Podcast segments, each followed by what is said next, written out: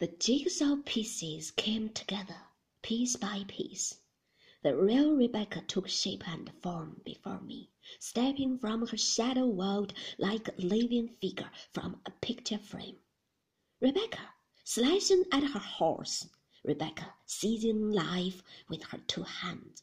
Rebecca, triumphant, leaning down from the minstrel's gallery with a smile on her lips. Once more, I saw myself standing on the beach beside poor startled Ben. You are kind, he said, not like the other one. You won't put me to the asylum, will you?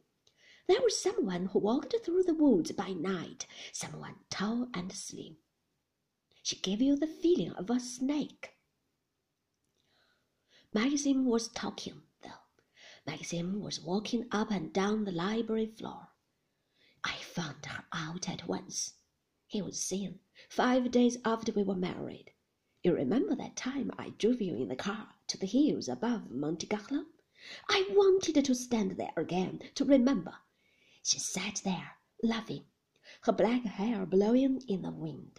She told me about herself, told me things I shall never repeat to a living soul. I knew, then, what I had done, what I had married beauty, brains, and breeding. Oh, my God! He broke off abruptly. He went and stood by the window, looking out upon the lawns. He began to laugh. He stood there laughing. I could not bear it. It made me frightened, ill. I could not stand it. Maxim! I cried. Maxim!